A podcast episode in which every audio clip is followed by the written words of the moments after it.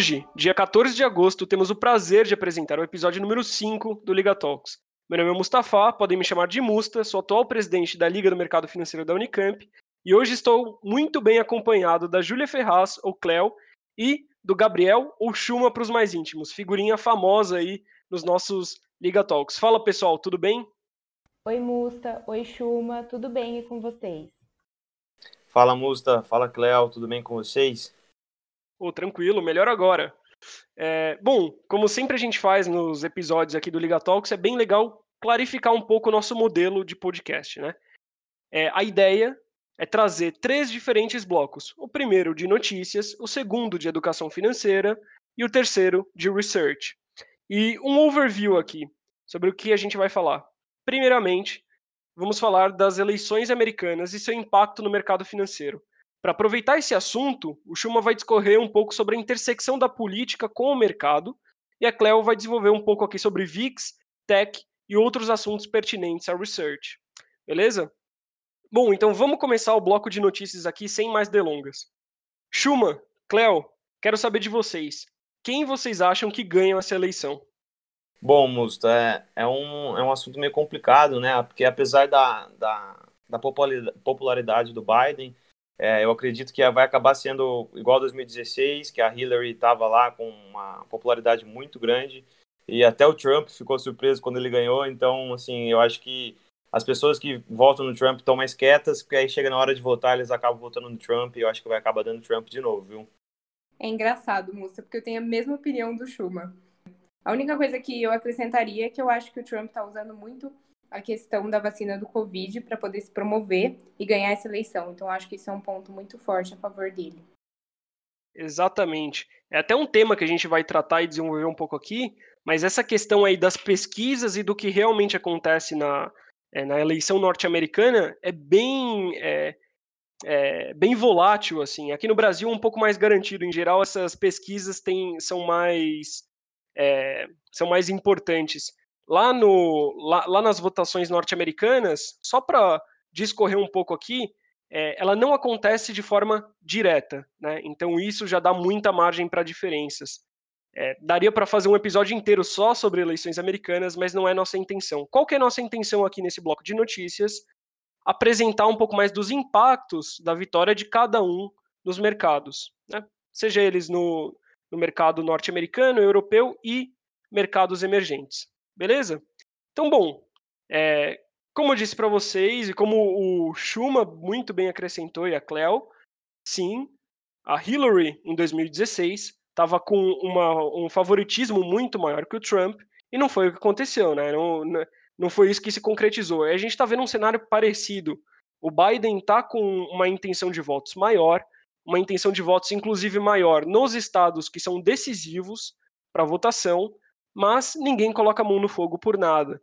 E essa incerteza no mercado está é, se manifestando de um jeito muito interessante. Né? A gente vê o um mercado bem lateralizado, principalmente é, em países mais emergentes. Brasil, China, é, os Estados Unidos também meio que se acomodou ali nos níveis de bolsa. Né? parece que o mercado está num compasso de espera. o que, que, o que, que é interessante falar? Né? Breve apresentação: Trump, candidato republicano, segunda vez que vai assumir a presidência, e o Biden, um candidato democrata, vice do antigo presidente Barack Obama. Mas agora vamos falar um pouco de impacto, né? Vamos trazer esse racional dividido. O que, que acontece se o Trump ganhar e se o Biden ganhar? Vamos começar pelo Trump, né? É o que os especialistas dizem é que provavelmente a gente vai ver uma manutenção daquele famoso lema do Trump de America First. Então, é, provavelmente, a gente começa a ver os ativos americanos voltando a performar melhor, porque o Trump tem uma política de incentivo muito grande para a Bolsa de Valores, é, os juros praticamente em patamares negativos, hoje próximo a zero, mas por causa da inflação ali, em fatores, é, em fatores reais, os juros negativo. Então, é, o Trump é realmente bem agressivo nessa questão de política fiscal. E também o que preocupa o, o mercado com a reeleição do Trump é uma política mais confrontacional com a China. Porque pensem bem, o Trump não vai estar mais preocupado em ser reeleito, acabou. Então agora o que ele está mais preocupado é em trazer esse legado anti-China e América acima de tudo. Então isso talvez preocupe um pouco os mercados, né? O que é interessante comentar também é que é, esse balanço nas, nas moedas emergentes com o dólar forte, como, é, como o Trump gosta de ter, a gente talvez consiga ver aí real, euro versus dólar num patamar parecido que a gente está vendo hoje. É, por um lado é bom e por um lado é ruim, existem várias discussões sobre câmbio, inclusive recomendo vocês escutarem o nosso episódio sobre câmbio. É, outra coisa que é interessante mencionar, eu acho muito bom para finalizar aqui, é que o Jair Bolsonaro tem uma relação boa com o Trump à medida que dá para ser bem relacionado com o Trump, né?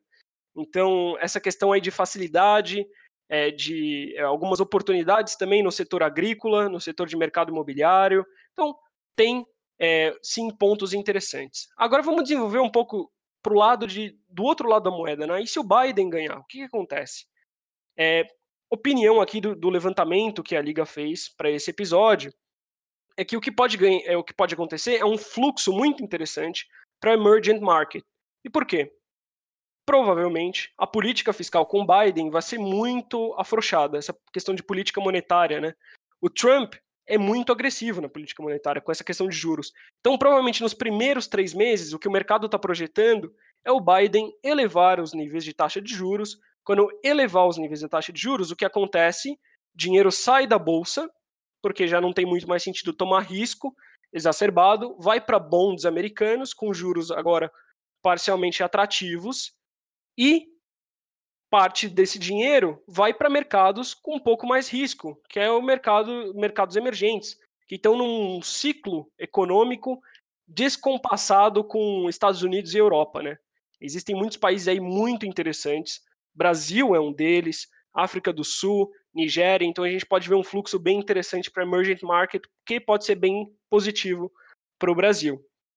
Com certeza, seria um presidente menos protecionista, menos bilateral, mais multilateral, me, é, que confronta menos e real tem uma é, tem sim seus pontos positivos. Em geral, a política nos Estados Unidos funciona muito bem com esse balanço entre democratas e republicanos. É, eu sou fã realmente de, desse modelo. É, outra coisa que é legal comentar aqui é que existe um problema para algumas empresas brasileiras. Qual é ele? Quais são eles, né? É, o Biden é um candidato um pouco mais preocupado com questões ambientais, diferente do Trump.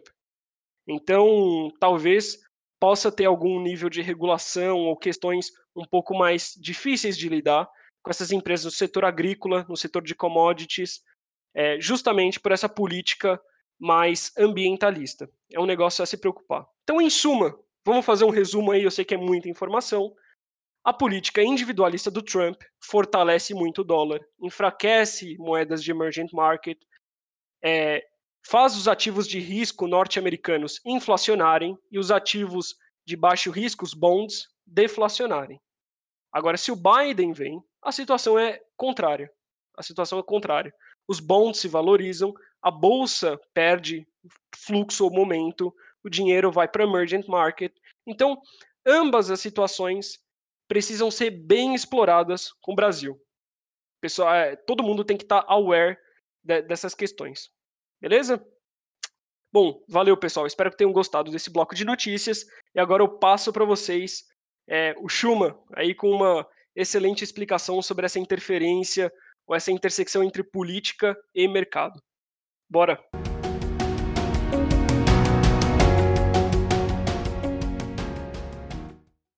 Bom, pessoal, então começando aí o nosso tópico de educação financeira de hoje, né, baseado aí também no que o Musta trouxe para a gente, de diferentes cenários políticos e econômicos, é, a gente vai conversar sobre um tópico que é muito importante de ser abordado, até porque atualmente no Brasil isso, isso vem sendo um certo conflito.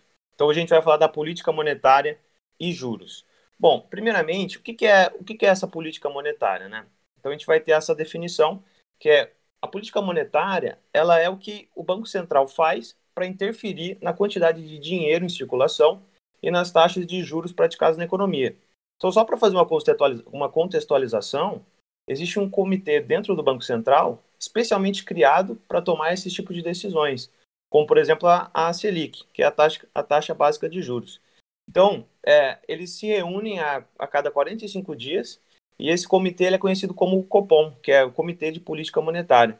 Então, o Banco Central ele é responsável pela execução da política monetária, que tem suas normas e diretrizes definidas pelo órgão máximo do sistema financeiro, que é o CMN, né, que é o Conselho Monetário Nacional. Então, baseado nisso tudo, nessa introdução que a gente teve, a gente pode partir ali para os tipos de política monetária, né? Que a gente tem a política monetária contracionista e a política monetária expansionista. Bom, falando aí da primeira, que que, o que, que ela tem como objetivo? Né? A, a política monetária contracionista ela tem como objetivo controlar o aumento da inflação e o crescimento da economia, iniciando ali uma, um ciclo de alta de juros. Então, como que ela faz? Ela utiliza um instrumento de política monetária para elevar os juros. Quais são esses instrumentos? Ele, é, a gente tem três principais, que é o open market, o depósito compulsório e o redesconto. Que, e o que, é esse open market, o depósito compulsório e desconto? Bom, o open market ele é o mercado aberto de títulos. E é através dele que o Banco Central ele pode comprar e vender títulos. E assim isso vai acabar influenciando ali na quantidade de moeda disponível na economia. Então, qual é a ideia nessa, nessa política?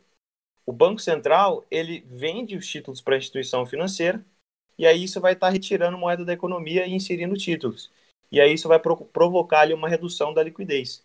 Já o depósito compulsório, ele é o saldo que os bancos comerciais precisam manter depositado no Banco Central para garantir que nem todos esses recursos serão disponibilizados como empréstimo. Então, durante essa política, o Banco Central, ele, o que, que ele vai fazer? Ele vai elevar essa taxa do, do depósito compulsório, isso faz com que os bancos tenham menos recursos para emprestar, e aí isso vai ocorrer ali uma redução da atividade econômica. E por último, o redesconto, que é o oposto do, é, do, do depósito compulsório. É, ele, ele se trata de um depósito do Banco Central para os bancos comerciais e, tipicamente, esse, esse empréstimo ele, tem, ele detém um caráter punitivo. Por isso que são cobradas altas taxas. É, e, e o que, que, por que, que tem esse caráter punitivo? Porque eles punem as instituições que ficam com faltas de recursos, né? Então, durante essa política contracionista, o Banco Central ele vai elevar essa taxa exigida pelo redesconto, reduzindo o risco que as instituições financeiras estão dispostas a correr. Então, qual é a ideia aqui? Acho que um, quer falar alguma coisa, Musta? Quero, quero sim. Eu, eu, quero acrescentar uma, uma ideia que você trouxe muito bem, mas o negócio que precisa ficar muito claro é que crédito e dinheiro na economia funcionam da mesma maneira. Então é isso que quando você diz de compulsório e de aumentar as reservas no Banco Central ou diminuir juros e comprar, é, comprar dívida e diminuir a liquidez, faz parte de um, de um mesmo sistema, né? Liberar crédito e dinheiro é a mesma coisa, basicamente, sim, no sim. funcionamento da economia. Então, desenvolveu muito bem, muito obrigado aí. Não, beleza. E, aí, e essa que é a ideia mesmo, né? É, o que, que, o que, que eles buscam com isso, né? Com essa política? É, o juro sobe para a inflação diminuir. Então, os juros altos, ele retira o dinheiro que está circulando na economia. Então, quem tem dinheiro vai poupar mais. Quem não tem, pede menos dinheiro emprestado, porque os juros elevados, eles produzem é, prestações elevadas, estimula financiamento, empréstimo. Então, com isso, com isso menos pessoas vão querer é, comprar ou menos pessoas vão poder comprar. Então, assim, o dinheiro que estava circulando, ele fica parado dentro do sistema financeiro. Aí a pergunta é como que isso está relacionado com a inflação, né? Porque com menos dinheiro disponível na economia, a demanda por produtos e serviços começa a cair. Então, quando a demanda está alta, as empresas aumentam seus lucros produzindo mais ou aumentando os preços. Tá, é, você me, me explicou tudo isso aí, mas tem algum exemplo para me dar? Bom, tem, lógico. É, um exemplo nisso que a gente tem dessa política monetária contracionista é no final de 2015 e início de 2016 que para conter a inflação, o Banco Central ele optou por elevar a taxa de juros e manteve a Selic ali em 14,25%. Então, o que, que eles fizeram? Eles conseguiram cumprir esse objetivo de conter a inflação. Inclusive, chegou em 2017 ali com uma, um, uma inflação é, baixíssima, uma das menores da história. Só que também tiveram alguns é, efeitos negativos inevitáveis ali, como um recuo do PIB e uma elevação do desemprego também. Aí o que, que é, é, a gente já pode aí partir também para a próxima política monetária, que é expansionista. O que, que, que, que tem de diferente aí, né? Ela tem como objetivo aumentar a liquidez da moeda na economia e reduzir os juros. Portanto, ela tem como meta estimular o consumo e a retomada da economia. Então, ela, ela também se dá através do uso dos instrumentos de política monetária que a gente comentou, né, o open market, o depósito compulsório e redesconto. Só que nesse caso, no open market, em vez do, do Banco Central buscar vender título, ele vai comprar o título do mercado, inserindo mais moeda na economia. E no depósito compulsório, as autoridades financeiras reduzem essa taxa, assim os bancos vão ficar com mais recursos disponíveis para emprestar dinheiro e, por fim, no redesconto, as taxas são reduzidas, estimulando os bancos a emprestarem mais recursos e correrem mais riscos. Então, a ideia aqui é ao contrário da primeira. Pessoas vão, vão emprestar mais dinheiro, vão comprar mais produtos e serviços, vão inserir mais dinheiro na economia e vão incentivar ainda mais. Então, baseado em tudo que eu falei dessa, dessa política monetária, eu acho que vocês já devem estar percebendo que, baseado no nosso, no nosso cenário hoje de crise, de coronavírus, quarentena, a gente tem um exemplo de política monetária expansionista que é o momento atual. A Selic está bem baixa, né? hoje está 2%, então a gente consegue ver que a ideia disso é realmente para estimular a economia, incentivar o consumo e aumentar a liquidez. Então o Copom recentemente fez isso para é, botar em prática isso e tentar atingir isso. Então só para finalizar, gente, eu, eu, gostaria de deixar claro que o Banco Central ele assim, ele não tem um lado, né? Ele não tem uma ideologia. Então, o Banco Central ele tem um, objetivo que é preservar o poder de compra da moeda, controlando a inflação e juros. E eu acho que é isso, pessoal. Acho que o Musta quer acrescentar mais alguma coisa, Musta? Boa, achei muito boa a explicação. Eu quero acrescentar dois fatores também que são interessantes aí, peculiaridades, né, dessa crise. A primeira, a primeira não é uma peculiaridade. A primeira é só para clarificar um ponto que você trouxe muito bem. É, isso é muito importante, essa relação de credores versus projetos e empresas. Quanto mais disponibilidade para credores, ou seja, mais disponibilidade para a gente investir no tesouro direto e ganhar 15% ao ano, menos as pessoas tomam risco. E o que significa menos pessoas tomando risco? Significa menos empresas criando projetos, criando construções, é, é, botando em prática coisas que geram emprego.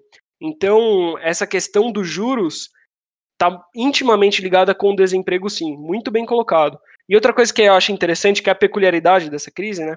É os juros chegando na ponta final. Isso não está acontecendo. Por mais que a gente tenha uma Selic num, fator tão baixo como, como agora, é, a gente não vê esses juros no, na ponta do, do empréstimo do cartão de crédito. Por quê? Porque existem outros fatores que precificam o crédito também. Dentre eles, qual? Risco numa crise, as pessoas não estão muito favoráveis para tomar dinheiro. Por mais que os juros básico tá baixo, uhum. o risco é muito é muito alto. Então Sim. os juros meio que tá na mesma coisa na ponta final. Existe um projeto de lei aí para tentar limitar esse spread bancário, o que é, é, realmente uma coisa que fere bastante o livre mercado aqui no Brasil, coisa que eu não esperava muito da política do Guedes, mas está é, tá em pauta e está assustando bastante o mercado, principalmente o mercado financeiro no Brasil. Acho legal comentar. Bom, agora, agora a gente fica com a Cleo, né, Chuma? Beleza. É, só quero agradecer aí, espero que vocês tenham gostado e tenha dado para entender, pessoal. Boa, agora a Cleo vai desenvolver o lado de research, que é muito bom.